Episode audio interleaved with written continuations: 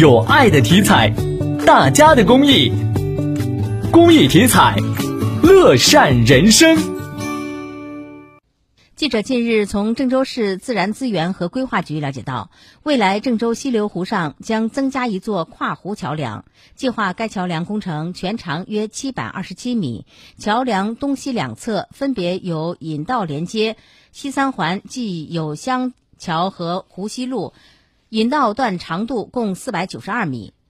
此前，郑州金水路西延已经是通车，加上已经通车的西站路西延，目前市民沿金水路可直达西三环，减轻了郑州市棉纺路、建设路的通行压力。预计该桥梁建成后，对郑州建设西路北部区域的市民以后进入三环内更加便利。